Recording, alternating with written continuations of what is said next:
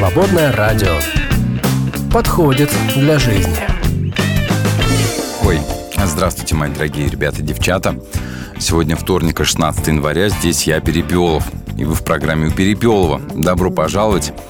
Добро пожаловать, добро пожаловать. Я не так часто с вами, как хотелось бы. Но уж как получается, как получается. Рад приветствовать вас сегодня 16 января. Да, сегодня вторник, второй рабочий день этой недели. Какой там день с начала Нового года? А, 16 16 день. Сегодня с начала Нового года. А, я надеюсь, что это ведь прошла практически одна 24 года, правильно? Я считаю. Ну, плюс-минус правильно. За одну 24 год наверняка чего-то успели, что-то, может быть, не смогли сделать, чего хотели, а может, вообще не заметили. А кто-то вообще, мне кажется, не просыхал а, до сегодня, хотя до вчерашнего, да, все-таки старый Новый год, вот это вот все. Настоящий Новый год, как его еще называют, православный Новый год, а, был 14-го. А, все, кто отмечал Рождество по-настоящему, вот по, ну, так сказать, по нашему 7 января, а те ведь должны были поститься до 7 января, поэтому Новый год 1 января, он как не считается, не считается. Вот, поэтому только 14 января можно было отметить настоящий Новый год. Ура! А что сегодня за день такой? А потом расскажу о том, о чем мы с вами сегодня будем разговаривать. А, если а, вообще никаких праздников нету, то можно придумать свой собственный, например, назвать его День ничего. Nothing National Day сегодня отмечается в США, например, 50 один год уже отмечается на минуточку. День ничего. Так что всегда, как говорится, если нужен повод, то мы его найдем. А день недоразумений, как говорится, это ты что, а, нарываешься? Нет, я ищу повод для драки. А, день недоразумений сегодня, друзья. День недоразумений. А что еще? Ну и, наверное, день избавления мира от причудливых диет знаете, есть всякие там разные. И день а Международной недели ухода за копытами. Если они у вас есть, то, пожалуйста, за ними ухаживайте. Мои копыта все потрескались. И, кстати, да, нужно э, пилочкой поработать для ногтей. Или как там, чем там работать в этом случае. Да. И еще сегодня Всемирный день Битлз, в честь чего через пару минут мы с вами послушаем песню даже, одну из, наверное, любимых многими, песню Джона Леннона «Imagine» называется. Ну так, в качестве дани а, уважения. Я никогда не был фанатом Битлз, кстати. И среди вас есть битломаны? Если есть, отзовите, ручку поднимите. Для вас сегодня будет кое-что вкусное через парочку секунд. А вообще, мы сегодня с вами поговорим о разбитых сердцах. А люди, ну, казалось бы, что такое разбитое сердце? Это из каких-то романов, что ли, там, девчачьих? Нет, друзья, это из, что называется, жизни. Ученые, не только ученые, а врачи, а, следователи утверждают, что а, когда человеку разбивают сердце, то есть уничтожают его чувства, например, да, или лишают его а, любви, к примеру. А, в таком случае мозг человека переживает это настолько сложно, вот примерно так же, как а, смерть близкого человека. Представляете себе, да. И не все люди оправляются от этого, не все люди выздоравливают. Но так уж мы люди устроены, что для нас эмоциональное, внутреннее не менее важно, чем физическое. И э, эмоциональное горе а, как то потеря любви, разбитое сердце, назовем таким термином, будем дальше называть, нам переживается не проще, чем физическая сильная боль, а иногда даже сложнее и дольше. И люди годами не могут выздороветь, а некоторые не выздоравливают вообще никогда. Хочу с вами поговорить об этом, но не только об этом. Во втором части еще хочу поговорить, а может ли сердца людям разбивать Бог? Бывает ли такое вообще? Ну, как бы сразу хочется ответить, ну, конечно же, нет. Бог же добрый нежный, любящий вот это все. А если почитать Священное Писание, есть некоторые истории, которые говорят, что Бог может разбить сердце человеку на всю жизнь. А, да, да, да. А, и об этом тоже мы с вами поговорим. А вопрос, который я хочу задать вам, друзья, очень простой. А, вам когда-нибудь разбивали сердце? А может быть, вы это делали, может, вы кому-то сердце разбивали. Я прошу вас рассказать вашу историю. Если она такая вот личная, то расскажите в личном сообщении. Я обещаю, что ваше имя останется неизвестным никому, инкогнито. Но а, и, и самое интересное, как вы из этого состояния выходили, как вы выздоравливали эмоционально, душевно, духовно. Что вам помогло? Может быть, вам помогла церковь, может быть, вам помогли, помог ваш пастор, может быть, вам помог друг, который за вас помолился, а может быть, действительно, ваша собственная молитва вам помогла выздороветь, а? А если ваше сердце разбивали, или вы кому-то разбивали сердце, расскажите, как из этого состояния выходили. Плюс 7 910 4 четверки 668. Вот такой вот у нас номер в Телеграме, в Вайбере, в WhatsApp, в личных сообщениях можно писать. Я думаю, что такие личные истории про разбитое сердце лучше в чате прям вот напрямую не обсуждать. Лучше не писать прям при всех, что называется, на, на всю тысячу участников этого чата. Лучше давайте поговорим приватно. Ну, а ваши истории я озвучу обязательно. В следующем часе мы об этом будем разговаривать. И а, без имен, без локаций, без ничего.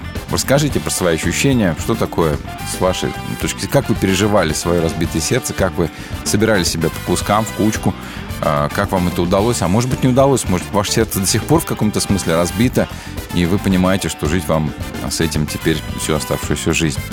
Расскажите, а пока что хочу прочитать еще небольшой фрагментик из 114-го псалма. Собственно, а почему фрагментик? Давайте его прочитаем целиком. «Я радуюсь, что Господь услышал мой вопль, мольбу мою. Склоняет ухо свое ко мне, призывать его буду, пока я живой. Узы смерти меня опутали, предо мной предстали беды ада. Я встретил беду и скорбь. Я призвал имя Господне. Господи, спаси мне жизнь. Милостив Господь и справедлив. Сострадателен наш Бог. Простецов Господь хранит. Я изнемогал, Он спас меня. О, душа моя, обрети вновь покой, ведь Господь милостив к тебе. Ты избавил жизнь мою от смерти, глаза от слез, не дал ногам споткнуться. И буду я жить перед Господом на земле живых. Кстати, ведь тоже, друзья мои, об избавлении – о выздоровлении разбитого сердца. Разве нет? Вот такой прекрасный 114 псалом. А я обещал, что поставлю Джона Леннона, а, потому что сегодня Всемирный а, Битла-день, а, День Битлз. Давайте послушаем Джон Леннон «Imagine». Ну и, друзья, пишите, входите на связь, будьте рядышком. Это «Свободное радио». И я Перепелов, а вы в программе у Перепелова. «Свободное радио».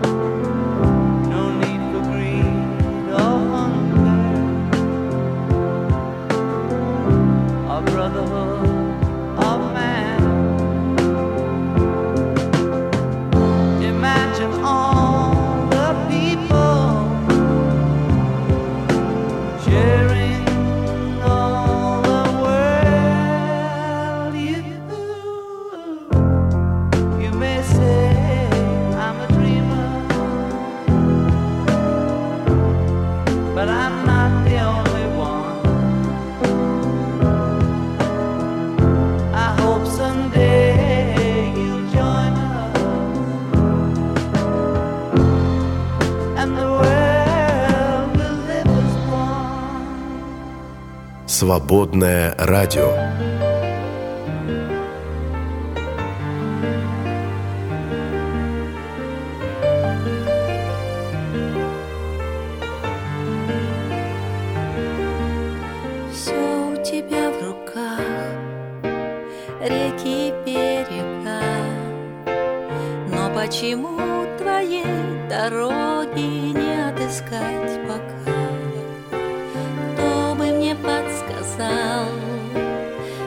смотреть в глаза, чтобы найти, открыть ворота прямо на ней.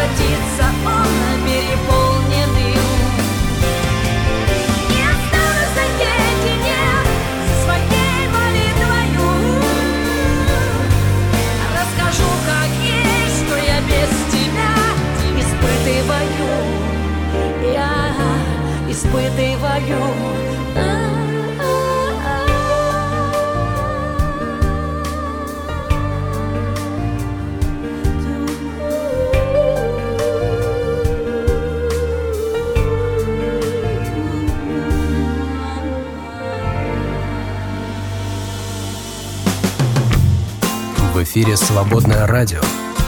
Настоящее, твое мы не могли не заметить. Скучал я а, по новостям, новостишечкам, новостюлечкам всяким вот таким. Японские биологи зафиксировали разговор растений. Представляете, если они сговорятся, эти самые растения, что будет? Скажут, а давайте-ка мы с вами изживем этого человечешку, надоел он нам. И ведь что-нибудь такое ведь придумают. Да, так вот, ученые выяснили, что для общения между собой и защиты растения выделяют летучие, летучие, летучие, с крыльями, органические соединения, которые летают, в общем, так вот они общаются. Представляете себе? Я подумал, а эти правда могут сговориться, решить что-нибудь такое на своем совете этих, а, как там, а, у Толкина, вот эти вот эм, пастухи деревьев, а? решат что-нибудь, и все, и все, да. А, неврологи такие решили, что питье кофе снижает риск болезни Альцгеймера и Паркинсона. Вообще, не так давно мне попалось видео одного ученого, который следовал вопрос кофе досконально, говорят, что все придумано про вред кофе, ничего не вредно. кофе только хорошо делать. Чем больше пьете, тем лучше. Ну, не знаю, надо с осторожностью как такие вещи а, слушать, да. Билл Гейтс заявил, заявил, что искусственный интеллект повышает продуктивность людей. Подтверждаю, да, действительно, я несколько раз для интересных всяких целей пользовался этими чатами, нейросетями. Это же интересно. Ему прям даешь задание, пиши, например, описание какого-нибудь там а, рекламный текст э, для какого-нибудь проекта описываешь проект, говоришь, какого характера должен быть и текст, она придумывает, и э, может даже сказать 10 вариантов придумай, она тебе придумает, правда, 5. Да, но все равно придумает же ведь. Вот. И как бы продуктивность действительно повышает, и некоторые вещи... А, интересно, кстати, ты можешь потом перефразировать, как бы обработать то, что она говорит, но она как бы замечает, это самое Яндекс имеется в виду, э, языковая модель, например, замечает то, чего ты не, не заметил бы, когда писал бы этот текст. То есть ты смотришь, написано коряво, но мысль здравая. Ты берешь ее, пере, переписываешь, и получается круто. Вот, так что Билл Гейтс молодцом, да, молодцом. Про доверие поговорим. А, в ЦИОМ а, представил данные результатов опроса о том, как изменилось общественное доверие за пять последних лет. А, доверяют люди или нет? В то, что доверять можно большинству людей, верит каждый четвертый россиянин, 25%. А в 2018 году таких было меньше, 23. Большинство, 7 из 10, склонны соблюдать осторожность в взаимоотношении с другими людьми. Вот, понимаешь, умные люди. Люди с высоким уровнем дохода доверяют другим в два раза чаще тех, у кого доход плохой или низкий, маленький. Вот.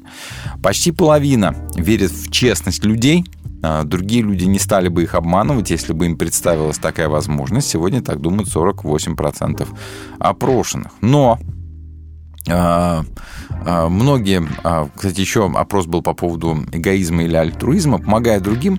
Понятно, что мы учимся понимать там чужие потребности, эмоции, и это помогает формировать социальную говорит, солидарность, эмпатию, справедливое общество.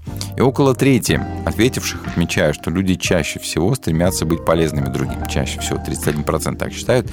И чаще так думают граждане старшего возраста, люди с хорошим материальным достатком. И жители, кстати, северо-западного округа. Но значительная часть опрошенных, 52%, говорят, что другие люди склонны думать только о себе. Вот. Да. А только о себе. Больше половины говорят, что люди думают только о себе. Но вообще, конечно, думаем мы не только о себе. Мы думаем о себе и, как правило, да, о тех, от которого наши о себе зависит. М-м. Да? Нет? Не знаю. В российских кинотеатрах покажут 10 восстановленных мультфильмов военных лет. Их восстановит Союз мультфильм к 80-летию Дня Победы. А, покажут 10 таких мультфильмов военных и послевоенных лет – фильмы времен Великой Отечественной войны стали важным этапом в развитии анимации, говорят, а, существенно повлияли на ее тональность и последующую исключительно гуманистическую направленность. Вот что говорят а, кинообозреватели. Да. Еще фонд кино сообщает о выходе нового фантастического проекта «Смешариков». Представляете, по сценарию аж Сергея Лукьяненко. События будут разворачиваться в будущем, смешарики окажутся симуляцией, в которой погружается экипаж космического корабля. Опа! Неожиданно. Интересно. А, свежо. А, рысь забралась на территорию детского сада в Череповце. Сотрудники и дети закрылись в здании, пока ловили дикого зверя. Ну что, кошки же гуляют сами по себе. Вот кошечка пригуляла.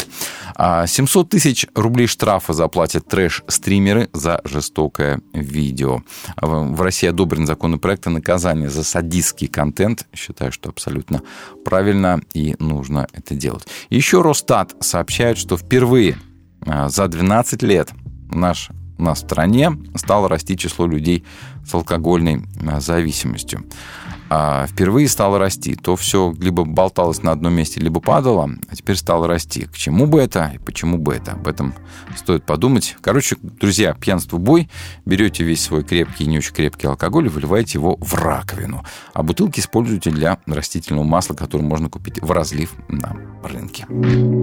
Свободная FM. Радость есть всегда. Isn't Everything a Love Song? Слушаем Дрю Холкома и группу The Neighbors. Впереди группа 2517. И очень скоро, друзья, в середине этого часа снова с вами откроем. Давайте откроем послание Римлянам и почитаем его вместе.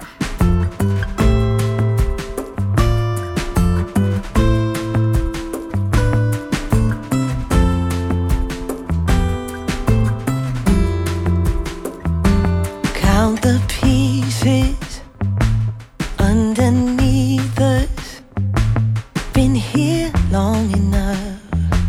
Are we strong enough? Bruised and swollen, lost in motion. When it falls apart, never far apart. Isn't everything a love song? Isn't everything a love song? Even when it's all wrong.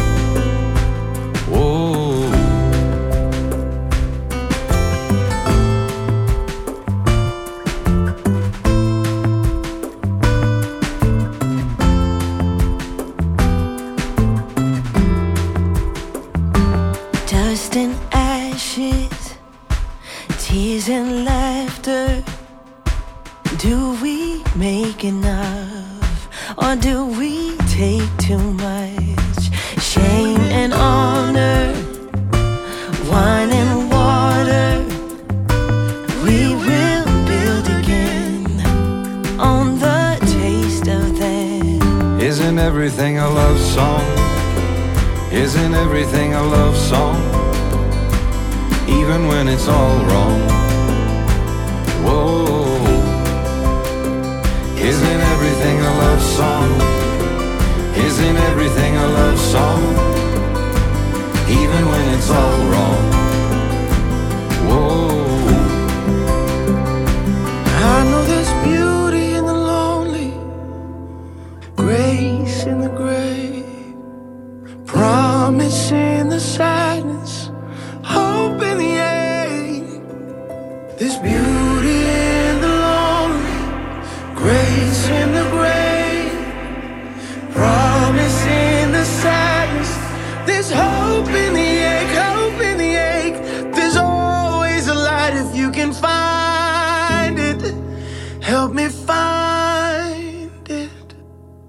Isn't everything a love song? Isn't everything a love song? Even when it's all wrong. Mm. Isn't everything a love song? Isn't everything a love song? Even when it's all wrong. Whoa. Isn't everything a love song? Isn't everything a love song? Even when it's all wrong. Whoa. Isn't everything a love song? Even when it's all wrong. Isn't everything a love song?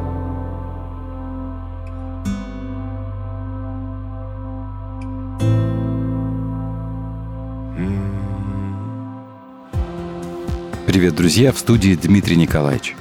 Поодиночке мы всего лишь маленькие люди, а вместе мы целая большая компания. Помню, пришел как-то на работу после большого снегопада. Взял лопату и начал пробивать путь к двери.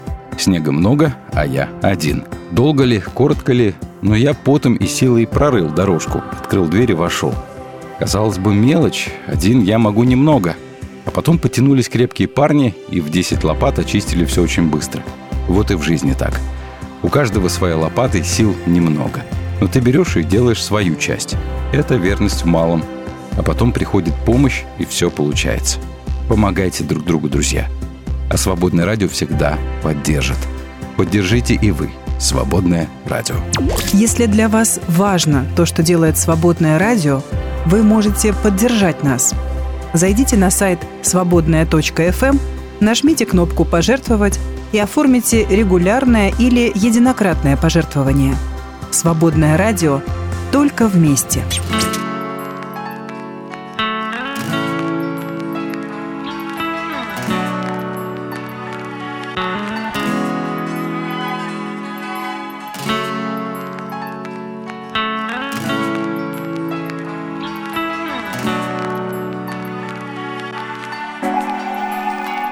Почему не спишь? Я за нас двоих небеса молю, потому не сплю. Почему молчишь? Молчание золото, я за все плачу и потому молчу. Подруги змеями шипели, наиграется и бросит Но яд не действовал, расчесывая волосы Мечтала, с улыбкой ныряя глубже, чем зеркало. Белое платье сияло так, что солнце меркло. Голубь хлопал крыльями под куполом старого храма. И только смерть разлучит нас, плакала мама Тополя, пух, пыль, лето, два билета. На самолет туда, где можно быть счастливыми, как дети. Желтое солнце, волны играют с песком Как Адам и Ева без одежды. Босиком не думать, где и как жить, забыть про суету. Про шесть месяцев в году, покрытую снегом страну Как части пазла двое стали одним целым. И это не просто метафора постельных сцен. Одно сердце на двоих, одна мечта Лишь бы в этом плавании выдержала мачта. Почему не спишь? Я за нас двоих небеса молю, потому не сплю. Почему молчишь? Молчание золото, я за все плачу и потому молчу навсегда. Видишь вдалеке, излучает свет в темноте звезда. Мы с тобой вдвоем будем видеть свет миллионы лет А звезда уже может быть мертва Она его ждала, оператор сотовой связи На их звонках обогатился, наверное, сразу. После дембеля взяли квартиру в ипотеку. Ведь их семья стала больше на человека Маленькое чудо дарит беспокойные ночи. Работал за двоих, а колыбельную по очереди. Нервы натянуты, как струны на гитаре Семёныча. Было трудно друг на друга сгоряча. Не сорваться псом с цепи, скаля клыки рыча Ведь когда слегка штормит, якорь не рубят с плеча. Вечером на улице какие-то типы Знакомились навязчиво, тащили в автомобиль. Он выбежал из дома с гаечным ключом и в тапочках. Она опять ждала свиданки, передачки. И вопреки всем бурям жили долго, были вместе. Так не бывает в жизни, пусть будет хотя бы в песне. Почему не спишь? Я за нас двоих небеса молю, потому не сплю. Почему молчишь? Молчание золото, я за все плачу и потому молчу. Это навсегда вдалеке, излучает свет в темноте звезда. Мы с тобой вдвоем будем видеть свет миллионы лет А звезда уже может быть мертва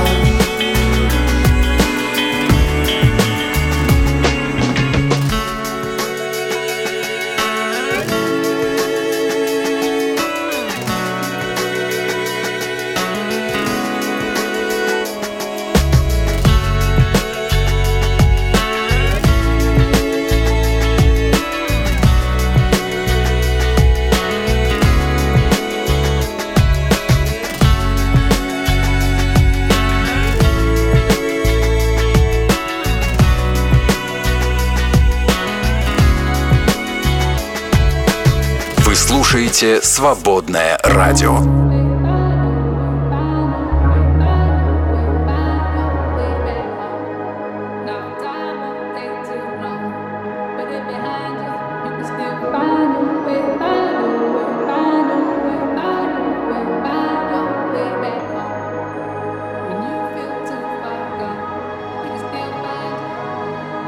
I deconstructed long before people knew what to call it. I know that's scary to some folks, so hold on, let me pause it. Take you back to how it started. Maybe you relate. Maybe you ain't never met me, but you know my pain. Focused on Jesus in Atlanta, fresh from Tennessee. Wasn't legalistic, catch me with a cup of Hennessy. I would speak at churches, hang with leaders and such. You know, Judah Piper and Keller, Tony Evans was clutch. I was so involved, never thought that I could fall, y'all. Right before the fall of 2015, I was all off. It involved killing Michael Brown, had me feeling down. Tweet about it, Christians call me clown. I was losing ground, and Bodie was a hero of mine. Met with him plenty times. This time when he spoke, it cut me deeper than I realized. Double down, spoke about my pain. I was met with blame. Shame on you, Cray. Stop crying, get back to Jesus' name. Cut me deep. I was losing sleep. God ain't these your sheep. Why they hate me like they do? Maybe grace is really cheap. Maybe this is all a lie. They don't really love me. They just love it when I say the things they wanna hear in public. Feel like following their God, me turning on black people. Is black evil? Why do they hate and attack people? I'm vulnerable and cautious. I'm reading Baldwin. Ta-Nehisi got me thinking. Now I'm going all in. I ain't know if God was real no more. Every day we getting killed and I can't deal no more. I started slipping in the darkness. I'm feeling heartless. Christians got me traumatized. I don't know who God is. Drinking liquor for my therapy and smoking Mary Tree. Maybe I should get divorced. I don't know why she married me. What's the purpose? What's the point? Nothing matters. I'm just matter. I'm just atoms. Ain't no Eve and ain't no Adam. What is Zannies? Let me at 'em. I was floating in confusion until I dropped. Woke up in a clinical depression. Then it all stopped. Sinning like Saul till I hit Damascus. God knocked me off the mule before I hit the casket. Heard a faint voice calling me late. Couldn't sleep. It said, Cray, I know you love me. I need you to feed my sheep. Tears streaming as I weep. Felt I heard the Lord speak. I've been running from you, but you never ran away from me. It was people that hurt me. It wasn't God, though. I let the church trauma turn into a God wound. I learned the Western world has twisted up the scriptures. So when I re enlisted, I learned the Eastern context the way that Jesus meant it. My peace has been cemented. My soul has been relifted. My deconstruction ended. Reconstruction is beginning. My peace has been cemented. My soul has been relifted. My deconstruction ended. Reconstruction is beginning.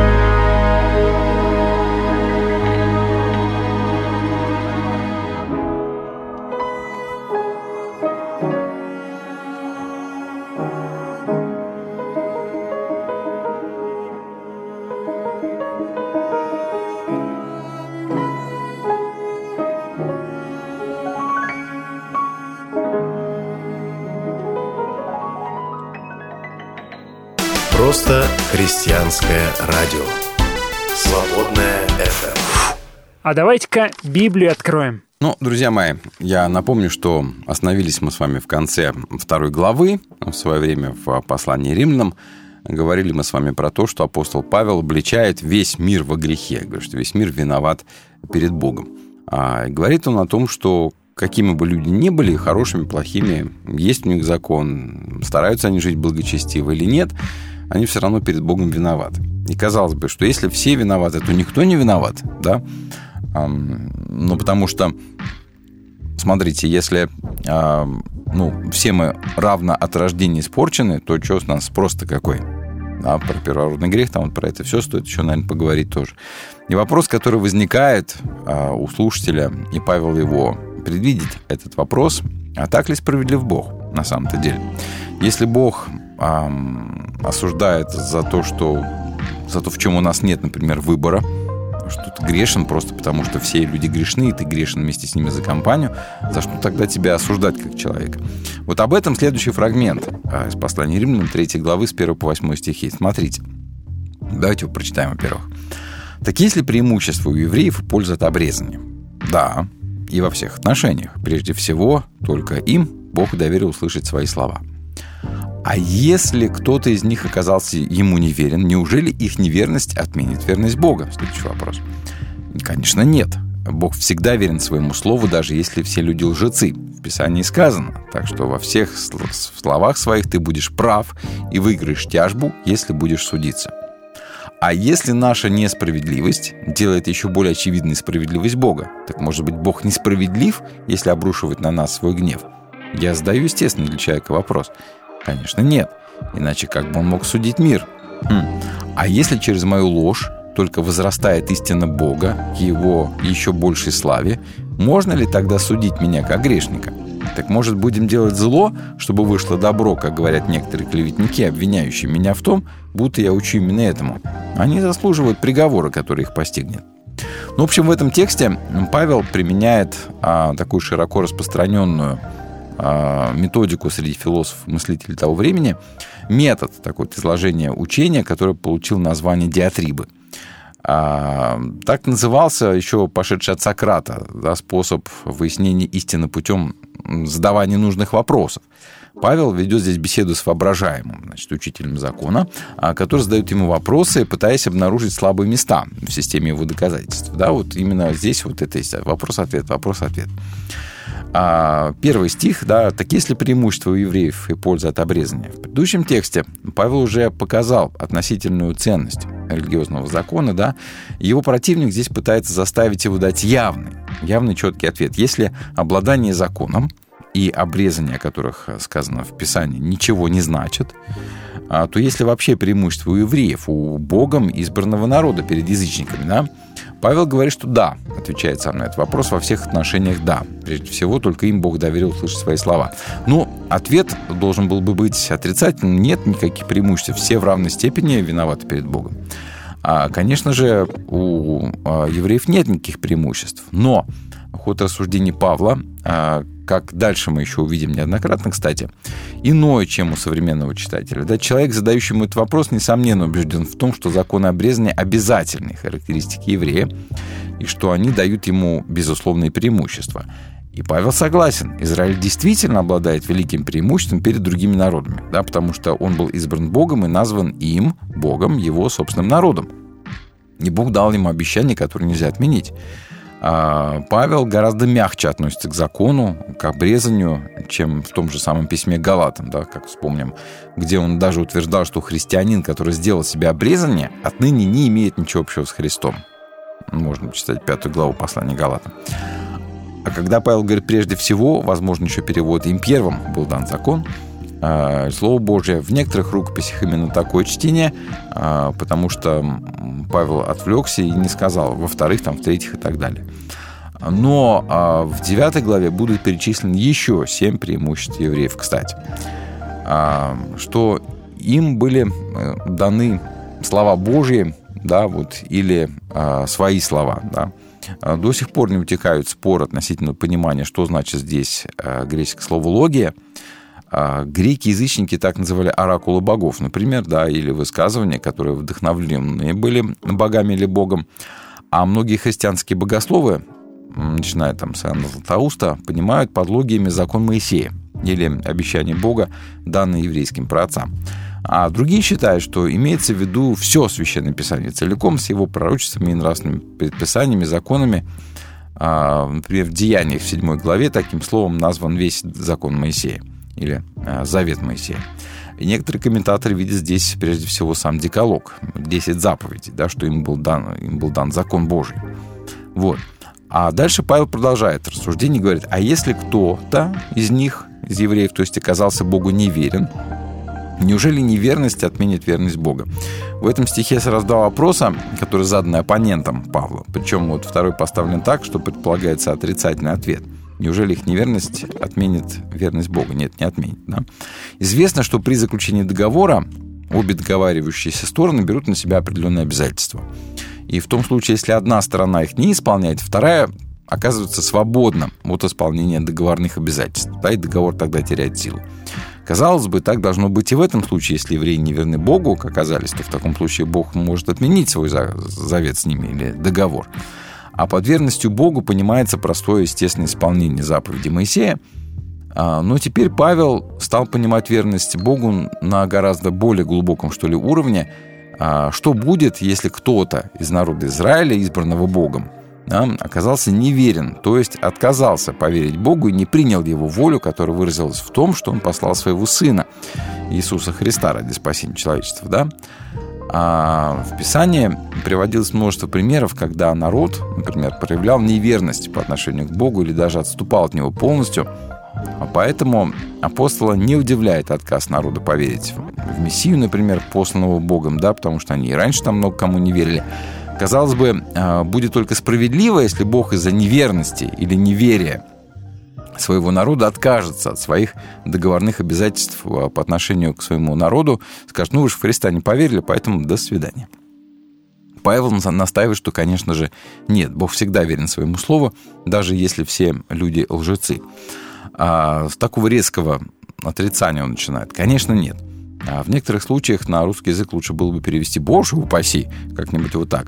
А для Павла Божья верность несопоставима с человеческой. Отказываются от договоров и нарушают свои условия люди. Они названы лжецами. И это слово здесь является таким синонимом слова «неверные». Но Бог не такой. Он всегда верен своим обещаниям, верен буквально означает истинен, да, а, да, истинен, верен, истинен одно и то же. В русском языке эти слова имеют совершенно разный смысл, а в оригинале, в принципе, один.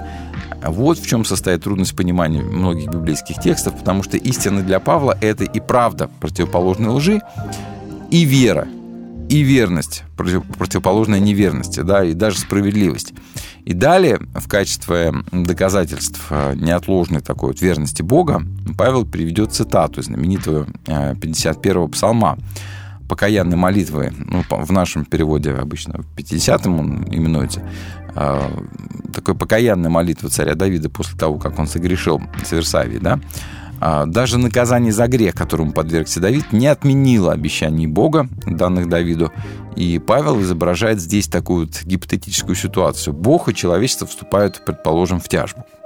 Бог выигрывает суд, а потому что он всегда прав, он истинен, он верен а, всем своим обещаниям, да. И все, его суд невозможно никак отменить, его приговор. А Бог всегда верен тому, что он говорит. То есть даже если а, получается, евреи не поверили в Христа, Бог все равно оказывается верен своим обетованиям. Он не перечеркивает их. Вот в чем посыл здесь этого текста. А дальше интересный текст. А если наша несправедливость делает еще большей справедливость Бога, еще более очевидной, так может быть Бог несправедлив, если обрушивает на нас свой гнев? Чего ему, собственно, гневаться на нас, если наша несправедливость или наша неправедность она делает еще более очевидной его справедливость и праведность. То есть, смотрите, если мы с вами не верны, а оказываемся договорным обязательствам, а Бог все равно оказывается верен своим договорным обязательствам, то в таком случае превозносится его справедливость, она на контрасте становится еще более высокой, возвышенной, да? Его милость, его любовь, вот это все. А что тогда он на нас гневается, да? Может быть, мы а, все правильно делаем? Оппонент Павла здесь вот задает еще один риторический вопрос, э, который подтверждает, по его мнению, неизбежный вывод из слов Павла. Справедливость Божья, естественно, вытекает из его истинности и верности, да, потому что все три слова, они почти что синонимы. А может быть, раз человеческий грех делает еще более очевидной позже справедливость и верность, надо дать Богу возможность проявлять ее все более чаще и чаще, и чаще, и чаще. А, значит, говорили они, учение Павла ведет к распущенности. Живи как хочешь, Божья справедливость будет, его верность будет сиять еще ярче. Но это не более чем софизм. Для Павла не противоречие то, что Божья верность обещаниям, его справедливость и милосердие включают в себя в том числе его гнев. А, он дальше, смотрите, поясняет. Я задаю естественный для человека вопрос, дословно я говорю по-человечески. То есть он стремится избежать кощунства, предположив, что Бог может быть каким-то образом неверен. Смотрите, как много здесь предпосылок и здесь условностей а, в этом тексте. А, и Павел как бы напрашивается такой вот вопрос, что, ну, если э, неверие, неверность, что ли, неправедность человеческая а приводит к тому, что Божья справедливость и его милость сияет еще выше, то, может быть, тогда все нормально. Чем больше греха, тем больше благодати, как известно. Да, такой, э, такой посыл тоже был у некоторых э, спорщиков с Павлом. Павел говорит, нет, конечно, нет, иначе как бы Бог мог судить мир. Он здесь опять резко отрицает высказывание оппонента. То, что Бог является судьей, относится к таким важнейшим утверждениям Священного Писания. Его роль как судьи тоже отменить невозможно. Это основа основ. Если Бог не сможет судить грешника, который нарушает договор, он не может тогда судить и мир. А если он справедливо судит мир, он должен судить Израиль за неверность по договору. Да? Но если он пристрастен особенным образом к Израилю и судит его по каким-то особым облегченным правилам, то его суд по отношению к остальному миру становится необъективным и неправым. Да? Бог всегда беспристрастен, и суд его справедлив. А под миром здесь понимается, естественно, все человечество. И получается, что, э, с одной стороны, Павел хотел бы сказать, что даже несмотря на то, что там, израильский народ тогда жил не так, как требовал от него Бог, он не поверил в Христа, в таком случае Бог, по идее, может отказаться от выполнения своих договорных обязательств и свои обетования отменить. Но не отменяет, потому что Бог верен. Да? А что тогда мы говорим про гнев Божий, про его суд, если у него особое отношение там, к своим людям? Павел говорит, нет, все равно а, Бог будет судить, его гнев будет применен. Хм. А, потому что так, он будет таким образом судить весь мир, включая Израиль. То есть никаких исключений нет. Но здесь, на мой взгляд, налицо такая вот а, логика Павла с некоторыми предустановками, да, которые нужно понимать просто, почему он так говорит, потому что речь его действительно кажется в некоторых вещах нелогичной. Так вот, что хочется пояснить, что хочется оттенить. Да, Бог милостив, да, он бесконечно любит э, людей, бесконечно, всех призывает там, к спасению, все вот это вот, и дает возможность каждому человеку в виде Христа, в лице Христа, надежду на спасение. И тем не менее, его любовь не отменяет суда. Его любовь, его к нам бесконечное благорасположение не отменяет того, что он с гневом обрушит свой гнев на человечество, которое откажется э, следовать за Христом, откажется просто верить в Него. И в таком случае что нас спасет? Да ничего не спасет. Поэтому лучше верить, мне кажется, чем не верить. Свободное радио. Мужество быть свободным. Свободное FM. До конца этого часа давайте слушать музыку. Прямо сейчас Lifehouse. А с вами встретимся, друзья, и будем говорить о разбитых сердцах. Да? Если ваше сердце было когда-то разбито, или вы разбивали свои, чье-то сердце, расскажите об этом а, в личном сообщении. The broken clock is a comfort. It helps me sleep tonight. Maybe it can stop tomorrow from stealing all my time. And I am here still waiting, though I still have my doubts.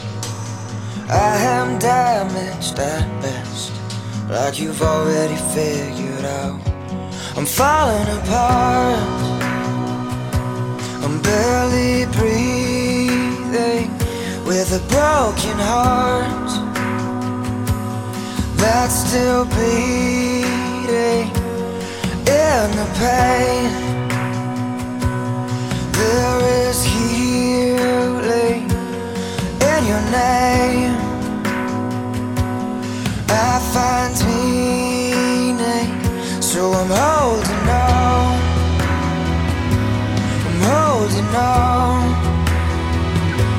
I'm holding on. I'm barely holding on to you. The broken locks were a warning. You got inside my head. I tried my best to be guarded. I'm an open book instead. And I still see your reflection inside of my eyes that are looking for purpose, just are looking for light. I'm falling apart. I'm barely breathing with a broken heart that's still bleeding Is the healing in your name? I find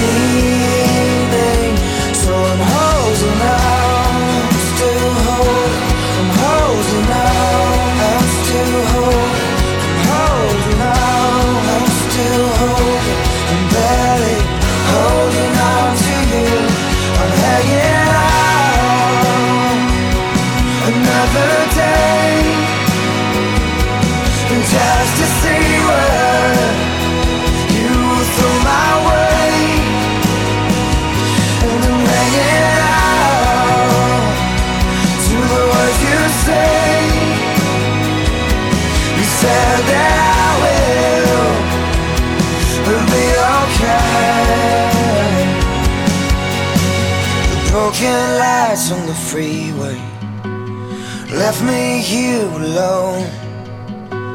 I may have lost my way now, haven't forgotten my way home. I'm falling apart, I'm barely breathing with a broken heart that's still bleeding in the pain. There is healing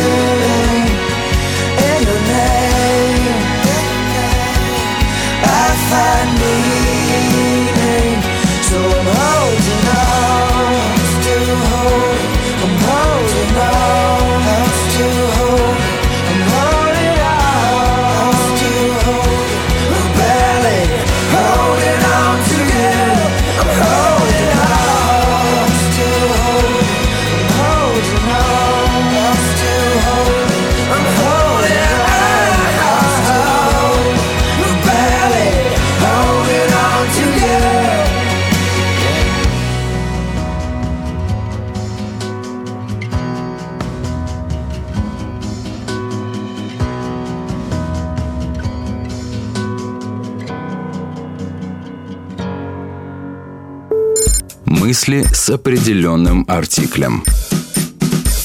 Григорий Померанц. Учителем Нерона был стоик Сенека.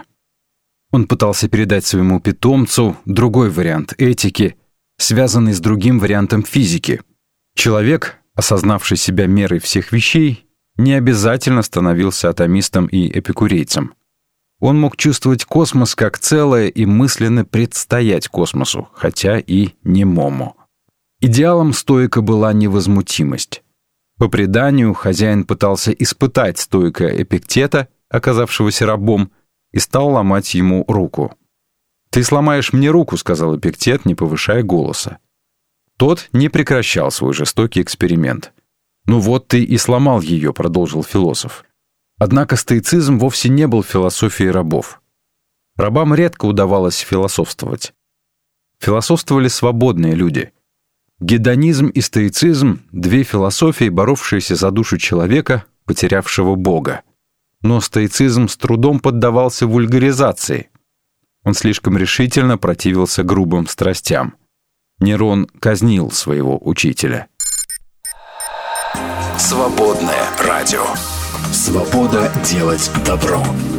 Свободное FM.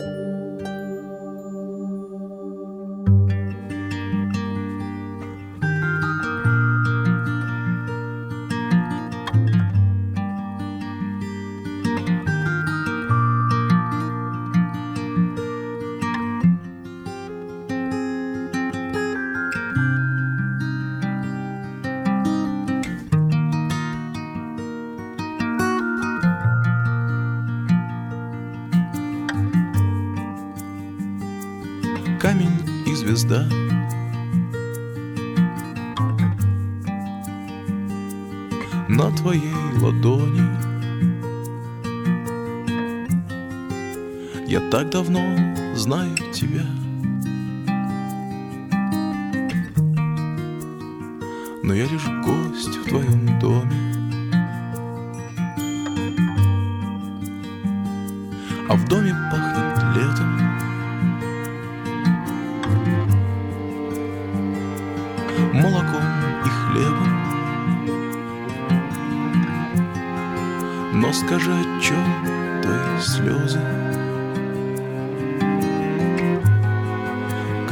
Ночью ты смотришь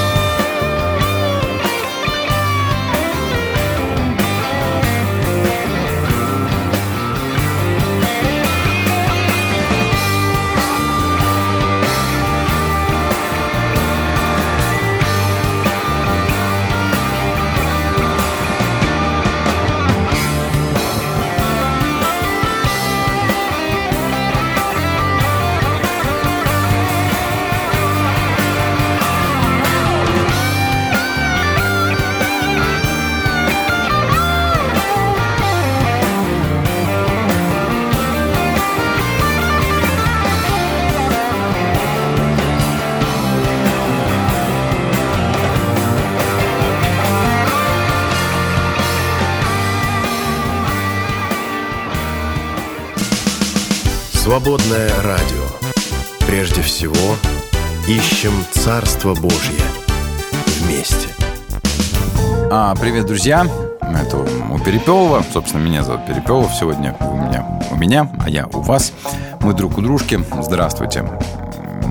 Второй час, и сейчас мы с вами начнем говорить, друзья, про а, тему этого часа, по тему нашу сегодняшнюю.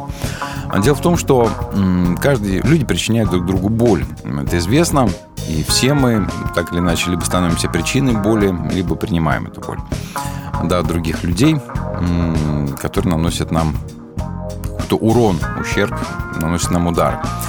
А это бывает сплошь и рядом. Это бывает и в отношениях, и не в отношениях, и в общинах, в церквях такое бывает. Видел не раз. Сам становился причиной большой очень боли. И самому тоже ее причиняли. Да. А, но сейчас не это важно, а важно то, что сердце человека может быть действительно разбито, и такое, конечно, случается с каждым. Мне рассказывал один врач, а, один врач, а, да, ну, как он, психотерапевт, рассказывал историю своей пациентки. Он назвал ее Екатериной. А, у нее, ну, знаете, как у девочек бывает с детства, она планировала свою там свадьбу, свою счастливую жизнь, там, с 7 лет. Она уже знала, что когда ей будет 24, она встретит молодого человека, они будут дружить, через год он сделает ей предложение, еще через год они поженятся. Вот, и все бы хорошо. Наступает 24, и у нее обнаруживают рак груди. И она в течение года или даже больше борется за жизнь. Операции, химиотерапия, вот это все. И восстановилась, восстановилась. А через год, после того, как она восстановилась, обнаружили, что у нее рак э, на другой стороне груди. И то же самое, опять она прошла сначала до конца весь этот путь. Прошло приблизительно три года с 24, да, и она встретила таки своего молодого человека, его звали Михаил, и все было хорошо. Они дружили, встречались, а, общались, ходили по ресторанам, в кино, куда там еще влюбленные ходят. Вот. И в какой-то момент он пригласил ее в их любимые рестораны, и она поняла, что, по всей видимости, он там сделает ей предложение, и было очень тяжело сдерживать свои эмоции. Вот они туда пришли, а, они значит, заказали себе ужин, но в этот вечер он не сделал ей предложение, он от нее ушел. И объяснил он это простым, э, простым фактом, тем, что он ее не любил. Ну, собственно, он ей, она ему интересна, она для него, он не безразлична, но он ее не любит. Он ее не любил, и все. И после этого сердце Кати было разбито надолго. А, как врач говорит, э, прошло полгода, терапия еще продолжается. Сейчас о ее судьбе я уже ничего не знаю. А, но тем не менее, и а, он говорит, почему так случается, что человек, который пережил а, такие действительно физическую боль и физические лишения и выстоял, восстановился после всего этого, после разбитого сердца, восстановиться оказалось сложнее. Ну вот врачи говорят, что для человека, когда у него забирают любовь, опыт потери любви равнозначен опыту переживания смерти близкого человека, мозг примерно так это воспринимает. И задаются вопросом все, почему, собственно говоря, разбитое сердце так трудно вылечить. Но это только один частный случай, например, про а, неудач, неудавшуюся любовь или безответную любовь или еще что-то. А бывает и ситуации посложнее, когда крах отношений а, через многие годы происходит. И для человека это производит такой силы боль, что разум начинает искать какую-то подходящую причину произошедшего по масштабам, по силе причину, да, просто что он, ну вот, вот, он тебя никогда не любил, это как бы кажется ей не причина, она начинает искать другую.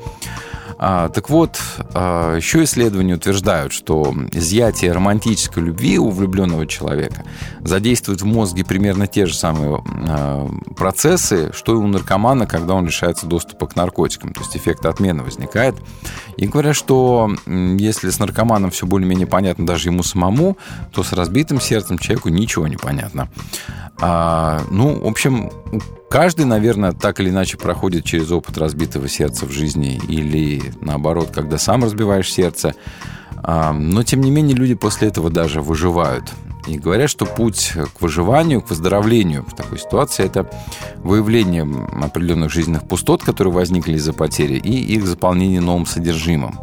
Чем, каким содержимым, это уже другой вопрос. Друзья, если у вас было такое, что вы переживали разбитое сердце, расскажите свою историю, не стесняйтесь, расскажите в личном сообщении, не рассказывайте ее Вслух может быть при всех в чате. Напишите плюс 7 910 4 4 668 в Телеграм, Вайбер или WhatsApp. Будем с вами разбираться действительно человек может разбить твое сердце. Ты можешь разбить сердце другому человеку. Но ты должен быть готов а, даже к большему. А вопрос, который хотел бы я с вами далее обсудить, а может ли Бог разбить сердце человека и способен ли он вообще на, на это? Конечно, хочется сразу ответить, что нет, ни в коем случае, потому что ну, Бог же добрый, он любящий, он никогда такого не сделает, он никогда не разобьет ничье сердце. А с другой стороны, если вот так вот трезво посмотреть на некоторые истории из того же самого Ветхого Завета, да не только из Ветхого Завета, из Нового тоже, то становится очевидно, что может быть, может быть и да, может быть и Бог может пойти на такие меры, а, если у него есть какие-то цели.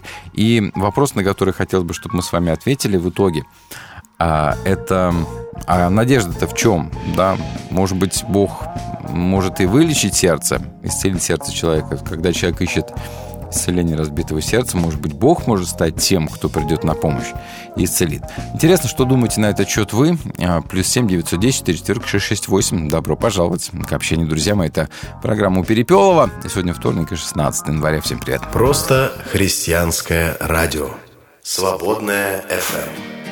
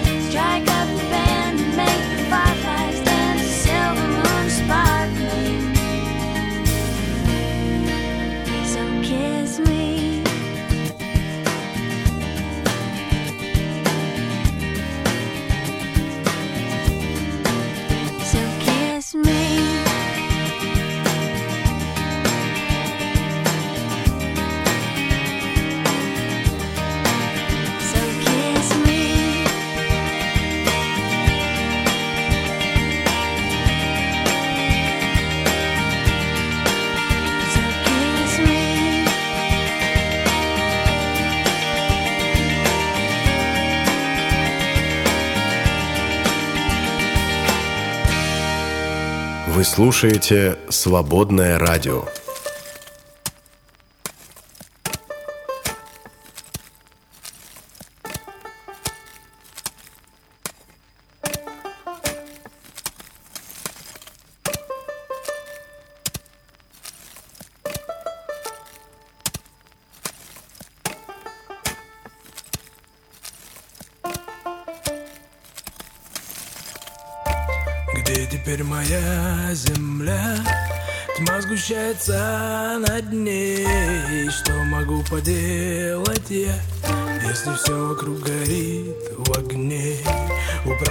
Острые края.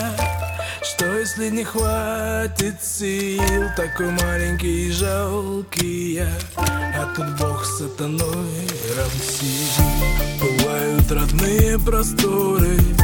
Разинули пасти могилы. А мое тело в гору. Еле тащит худая кобыла. Демоны раскроют объятия Когда шум повсюду утихнет Но ни сестер и ни братьев Моих среди них нет. К чему теперь стихи и картины? Что делать с проснувшимся лихом? У моих детей узкие спины. Не видно ли меня из-за них?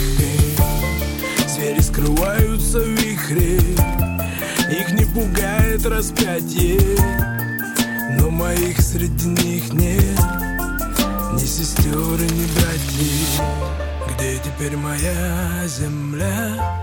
Тьма сгущается над ней. Что могу поделать я Если все вокруг горит в огне? У правды острые края Что если не хватит сил? Такой маленький и жалкий я. А тут Бог сатаной равсил Теперь моя земля Тьма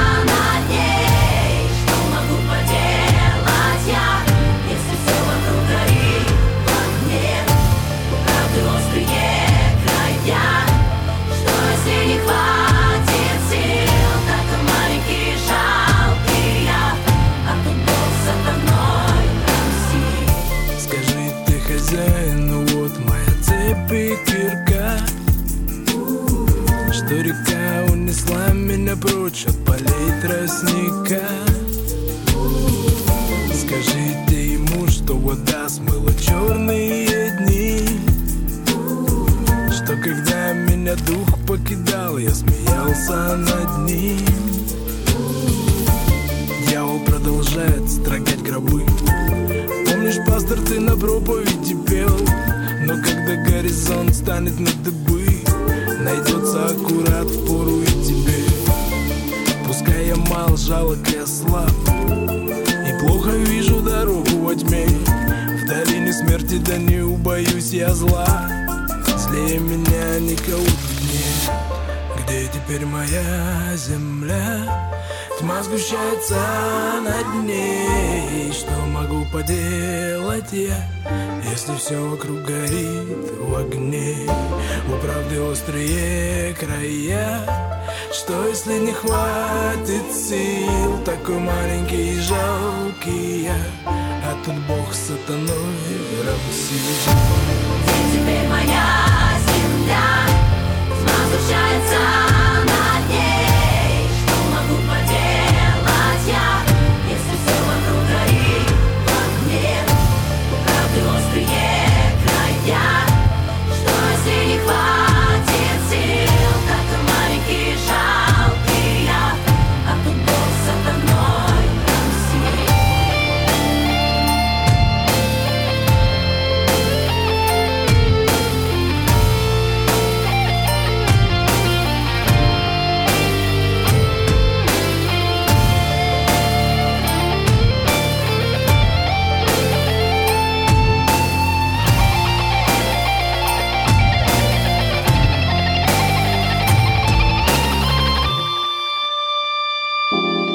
Вы слушаете «Свободное радио». Всем привет, друзья! Еще раз вы у Перепелова. Говорим о разбитых сердцах. И вот, кстати, человек, которому ну, досталось от Бога по полной, и человек, который, наверное, сердце действительно было разбито, он лишился всего. А, Погибли его дети, имущество все было унесено неизвестно куда и кем. И даже жена ему сказала, слушай, ну, ну прокляни уже Бога, ну сколько можно. И все это действительно было потому, что Бог сказал, окей, давайте, делайте с ним это. Да, его зовут Иов. А, и казалось бы, что Иов долго очень держался, он все терпел. Бог терпел, как говорится, Иов терпел, и нам велел. А тем не менее, наступает такой момент, когда Иов начинает говорить и не сдерживает себя ни в словах, ни в выражениях. И послушайте, друзья, что это еще, если не речь человека с разбитым сердцем? Это третья глава книги Иова. А затем заговорил Иов и проклял день, в который был рожден. И вот что сказал Иов. «Да сгинет день, в который я рожден, и ночь, что сказала зачат мальчик. День тот да будет тьмой, пусть Бог на небесах о нем не вспомнит, и свет на него не прольется. Пусть он достанется тьме, пусть его охватит мрак кромешный. Туча скроет, ужаснет затмение. Ту ночь да объемлет мрак, да не причтется она к дням года, и в исчислении месяцев не войдет. Та ночь да будет бесплодна, крика радости не узнает. Пусть проклянут ее заклинатели дней, что могут разбудить Левиафана. Звезды ее в сумраке погаснут, но напрасно будет ждать она рассвета, и ресниц зари не увидит, ибо утробы матери моей не затворила, не укрыла меня от страданий. Почему я не умер в утробе, не погиб, едва из чрева вышел? Зачем меня взяли на колени, грудью зачем кормили? Лежал бы теперь в покое. Я бы почевал, отдыхая вместе с царями земли и их советниками, чьи постройки лежат в руинах и с князьями, что копили золото, серебром наполняли дома. Похоронили бы меня среди мертворожденных, среди младенцев, не видевших света. Там стихает суета нечестивых, там покой. Для изнуренных там и узников ждет облегчение. Им голос надзирателя не слышен. Там ничтожный великий вместе, там раб не подвластен господину. На что дан страдальцу свет и жизнь тем, кому она в тягость? Смерть они ждут, не дождутся, ищут ее, словно сокровищ. На краю могилы они ликуют, радуются и веселятся. Темен путь такого человека. Всюду ставит Бог ему преграды. Стали ныне вздохи моим хлебом, льются слезы мои, словно воды. Что меня ужасало, то со мной и случилось. Чего я страшился, то ко мне и пришло. Нет мне ни мира, ни покоя, ни отдыха, только смятение. Вот что это, если не речь человека, чье сердце было не просто сердце, а еще и тело было разбито, и он был весь разбит, вся жизнь лежала его в руинах. И все это произошло с ним, потому что, ну, это позволил случиться с ним а, сам Бог. Конечно, было потом восстановление, было потом все хорошо, но это все хорошо, Иов уже выздоровел, да, новые дети появились, старых уже никто ему не вернул. Почему-то я уверен, что сердце Иова из-за всей этой истории, конечно, было сломлено до конца. Свободная FM.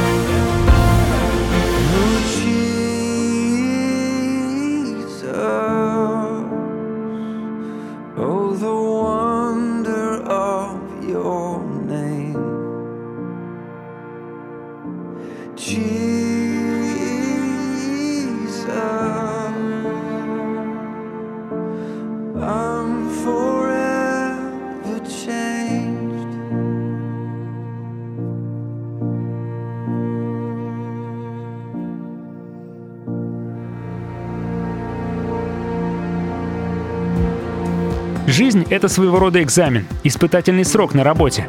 Вот тебе материалы, вот тебе таланты и время, идеи и нужды. Твори. Оставаясь верным в том малом, что Бог поручил нам, мы можем ожидать награды, которую не в состоянии вместить даже наши самые смелые ожидания. И я говорю не только о земном расширении пределов, я говорю о Его царстве, где Он ждет тех, кто достойно сдал аттестацию и постарался приложить усилия к порученной миссии. И я верю, что это нам по плечу. Если для вас важно то, что делает свободное радио, вы можете поддержать нас. Зайдите на сайт свободная.фм, нажмите кнопку «Пожертвовать» и оформите регулярное или единократное пожертвование. Свободное радио только вместе. Я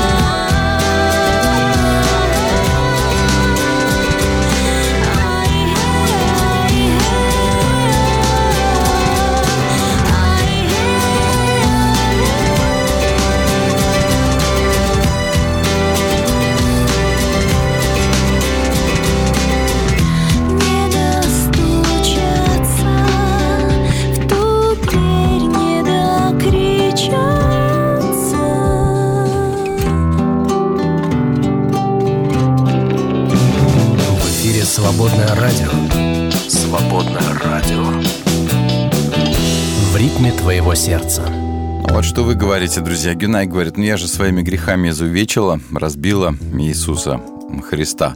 Ну, хотя бы не, не впрямую, да, а, а как бы косвенно все-таки это, скажем так, такой идеологический принцип наш, это догмат или доктрина, что мы своими грехами, хотя Христос-то был до наших грехов, да, а, страдал на кресте. Поэтому я не думаю, что это ощущается именно так, что ты причинила, Гюнай, такую боль Христу. Хотя мы постоянно это делаем и Богу причиняем боль и разбиваем в том числе его сердце, потому что у него вообще, надо сказать, сердце мира, да. Кстати, есть у нас озвученная такая книга «Сердце мира», называется «Слышите, «Слушайте». Иногда в литерных вагонах выходит. А, рассказывать слушатель не буду называть. Рад вас слышать. Сердце разбивали. И это меня чуть не сломало. И алкоголь, и антидепрессанты употреблял. Даже вместе пару раз. И то, и другое. Сейчас восстановился. Синеку почитал. Очень интересно, что он тоже впитал Эпикура и других, даже нашел его переписку с апостолом Павлом. Конечно, вопрос своей подлинности, да. А, Кстати, помогает. Я бы сказал, что помогает э, читать правильную литературу. Э, В основном преодолеть такую вот, знаете, жизненную разбитость и боль помогают, как ни странно, стоики. В том числе Эпикур, в том числе Марк Аврелий, Синека. А, Да, есть в этом что-то. Хотя у нас тоже есть свой стоик. Зовут его апостол Павел. Он, да, он во многом говорит стоические вещи, но так вот, у него христианский стоицизм, что ли. Его тоже много избивали, тоже много били. Спасибо большое за это сообщение. А еще пишет Наташа, могу назвать, потому что там ничего такого страшного нет. Она а, эссе прислала на тему приготовления борща что жил-был теленок. Все начинается с простого безобидного. Жил-был теленок, который впоследствии стал борщом. А так-то хотел просто жить себе, травку щипать в свое удовольствие, наслаждаться солнышком, жизнью. Он ни в чем не виноват. Но после того, как она рассказывает про то, как был приготовлен борщ из этого теленка, говорит, иногда людям приходится проходить нечто подобное. Сначала юная жизнь, полная надежд и мечтаний, она потом тебя съели, да? Потом боль, э, пишет Наташа, потом какое-то странное ледяное ожидание, потом кипяток, очищение, болезненные метаморфозы, иногда испытания длятся годами, ожидание причиняет невыносимую, нестерпимую боль.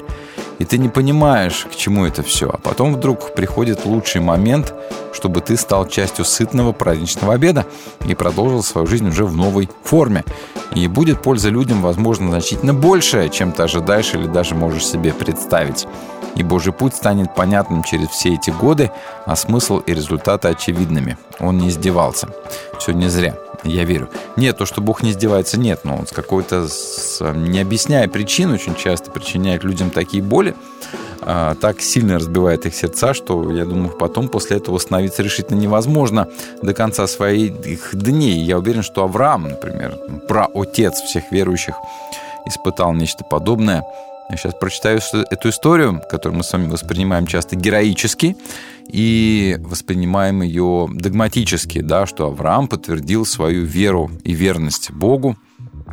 А если с человеческой точки зрения, он же тоже был человек, правильно? Он был не киборг и не сверхчеловек. Он был героем веры, да, но он-то не знал об этом, что он герой веры, правильно? Это потом в книжках, в том в Библии, написали об этом. А вот была такая история, о которой спотыкаются очень многие люди, когда начинают говорить, читай, человеку, читай Библию, там все написано. Вот он начинает читать и доходит до 22 книги «Бытие», если имел смелость вообще до 22 главы дочитать, да? И вот там такие слова, такая история рассказана. Спустя некоторое время, после этих событий, Бог подверг Аврааму эм, испытанию. Да.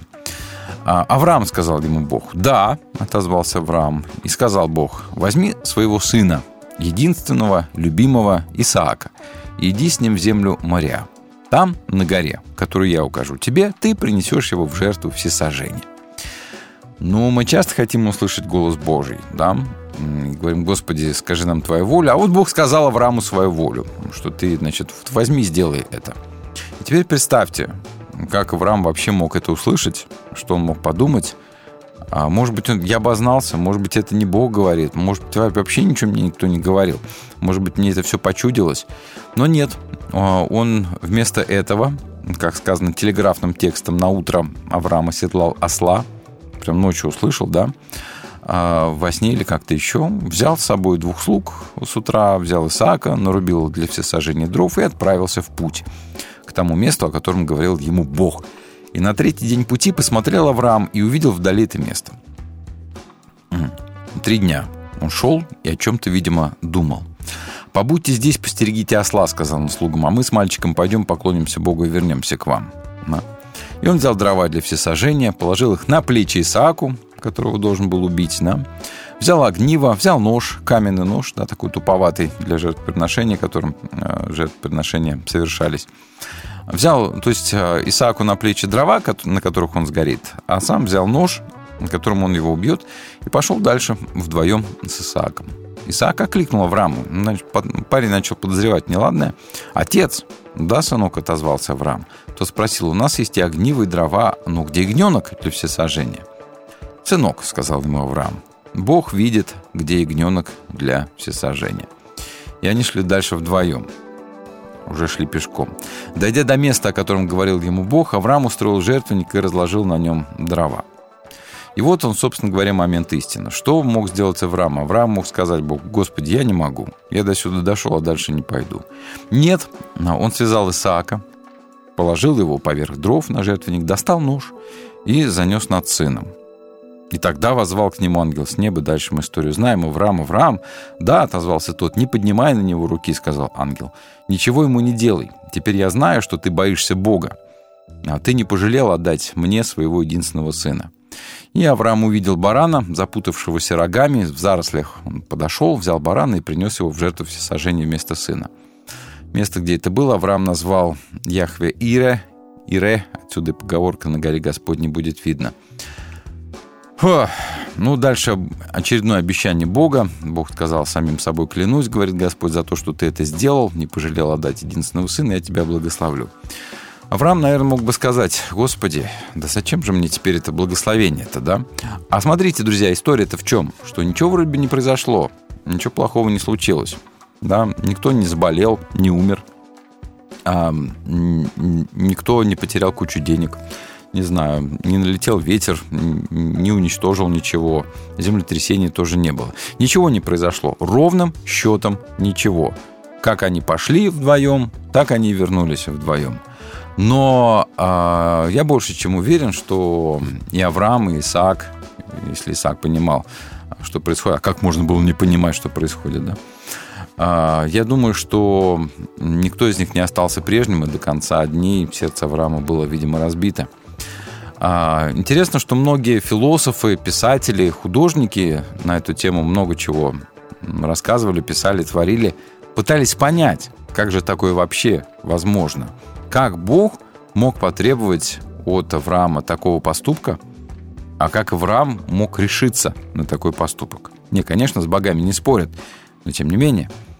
А, Сёрен Киркегор, а, датский философ, современник Александра Сергеевича нашего всего Пушкина и даже а, Юрия Михайловича да, Лермонтова, ну и, по-моему, даже современник Гоголя и Гегеля.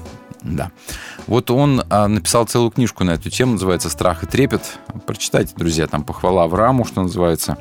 Ну вот как он себе представлял эту историю в нескольких вариантах. Вариант первый. Было раннее утро. Авраам встал вовремя, велел оседлать ослов и вместе с Исааком покинул свой шатер. Сара же глядела на них из окна до самой долины, пока их не стало больше видно. Они молча ехали три дня, и на утро четвертого дня Авраам все так же не проронил ни слова – но поднял глаза и увидел вдали гору Мария. Он отослал слуг и, взяв Исаака за руку, один зашел с ним на гору. Но Авраам сказал самому себе, «Мне не хотелось бы скрывать от Исаака, куда приведет его этот путь». Он остановился, возложил руку с благословением на голову Исаака, и тот склонился, чтобы принять это благословение. И лик Авраама был исполнен отеческой любви, взгляд его мягок, слова звучали нежно – но Исаак не мог понять его, душа его не сумела возвыситься.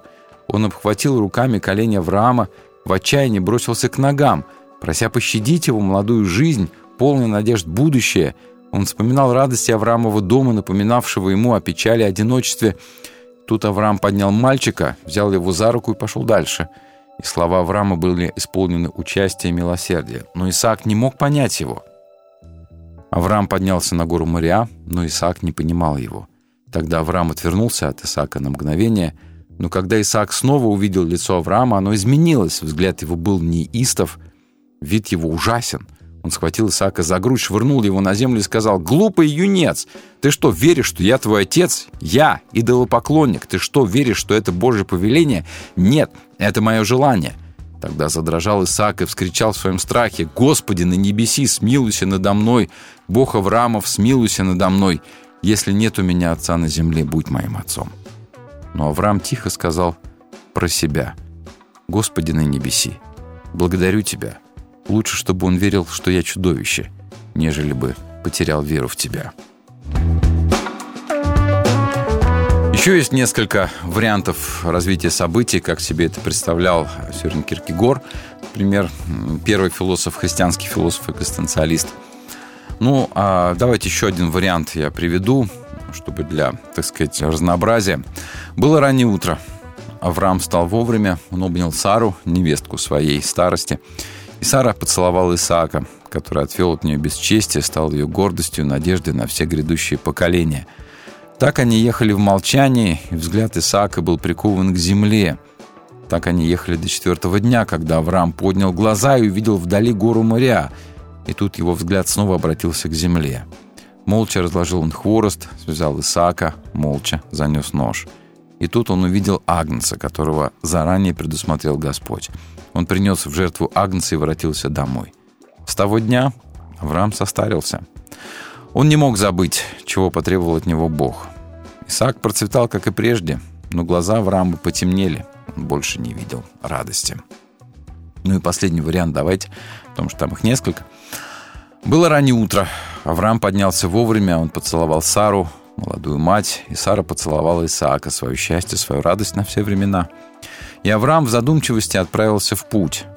Он думал о Багаре и о ее сыне, которого изгнал в пустыню.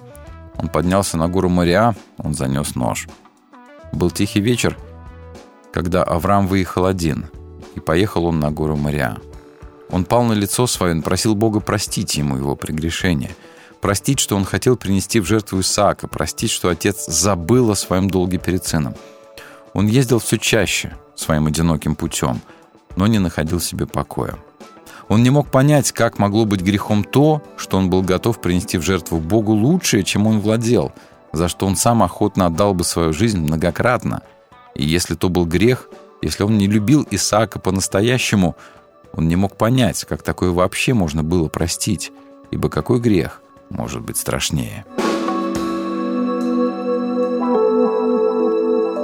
Никто наверное, никогда, друзья, я уже от себя говорю, не смог объяснить эту историю сполна. Да, догматически мы знаем, что Авраам, герой веры, он по вере пошел до конца, и Бог-то его остановил. Но, тем не менее, нам до сих пор непонятно, как Бог мог потребовать такого от Авраама, как Авраам мог согласиться на такой поступок. И то, что нам совершенно никак не описано, мы ничего про это не знаем, а как вообще дальше они жили, как вообще с этим можно было жить. Больше чем уверен, что сердце Авраама, по крайней мере его, а то и всей этой семьи было сломано до конца и навсегда. Надежда есть всегда. Свободная FM.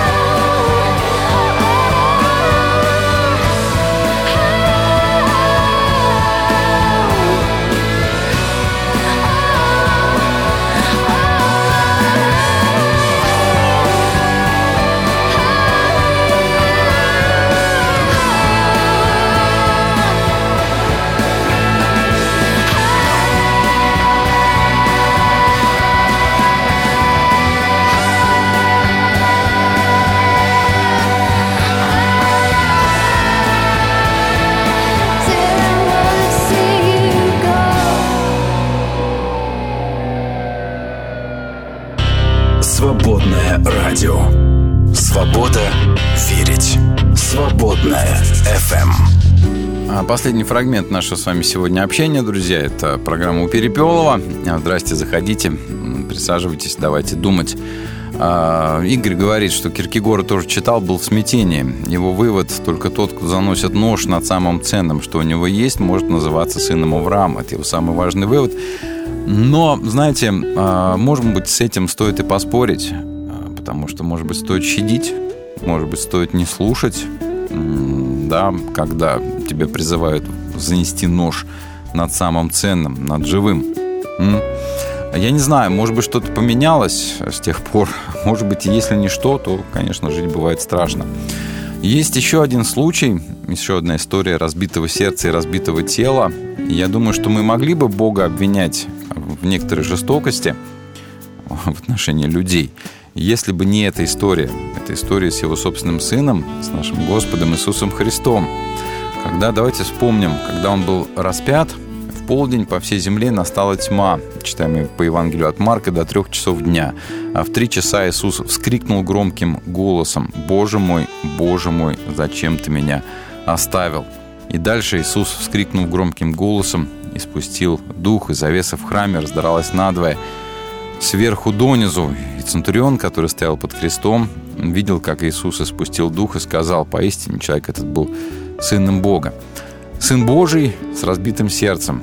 Причем а, некоторые богословы, да многие, наверное, говорят, что это говорит о том, что в этот момент Бог отвернулся от Иисуса, потому что на Иисуса навалился грех всего мира, и Бог не мог на это смотреть. Я больше чем уверен, что чепуха это какая-то. Нет, не так. Потому что Бог очень близко был всегда к нему, внимал своему сыну. Недаром же тьма настала, да? Недаром же завеса в храме разодралась. Я не думаю, что Бог Иисуса оставил, но Иисус чувствовал себя именно так. Именно так, что он был брошен полностью даже своим небесным Отцом, и так он это и заявил, так он это сказал с креста, Боже мой, зачем ты меня оставил? Но именно из-за этого разбитого сердца лучшего из людей, да, нашего Спасителя Господа Иисуса Христа, у нас с вами появляется надежда, и она выплывает на то, что Бог и не только тот, кто причиняет раны, но еще и Он может эти раны исцелить. И даже если мы друг другу причиняем боль, ладно Бог, Бог, э, в общем-то, это делает очень редко, точечно, если только крайне необходимо. Но мы-то люди причиняем друг другу самую настоящую глубокую боль, до крови потрошим друг друга порой, как говорят правильные и умные всякие священники богословы. А в Великий пост вы, главное, друг друга есть перестаньте. Да? Так вот, выясняется, что каждый из нас способен испытывать боль, и каждый способен эту боль причинять. Разбивать сердца друг другу, это мы хорошо умеем. А я говорю прежде всего, конечно же, сейчас и о себе. Но надежда. Надежда на то, что все-таки Бог вызовет прошедшее, что Бог а, исцеляет, что Бог лечит сердца. И рано или поздно состоится такое всеобщее исцеление, что ли, от разбитого сердца мира. А эта идея есть, и она скрывается в 21 главе книги Откровения. Очень люблю этот текст, мы с вами неоднократно его читали. «Я увидел новое небо и новую землю. Ведь первое небо и первая земля ушли навсегда, и моря больше нет. Я увидел святой город, Новый Иерусалим, он спускался с неба от Бога, и убранный как невеста, поджидающая мужа. Я слышал громкий голос, говоривший с престола. Вот жилище Бога, Он будет жить вместе с людьми. Они будут Его народом, и сам Бог будет с ними и будет им Богом. И Он отрет глаз каждую слезинку. Не ангел, не какой-нибудь там ангельский носовой платок, а именно сам Бог отрет глаз каждую слезинку. Смерти больше не будет. И не будет больше ни скорби, ни вопля, ни боли, потому что прежнее ушло навсегда. Сидящий на престоле сказал, смотри, я творю все новое.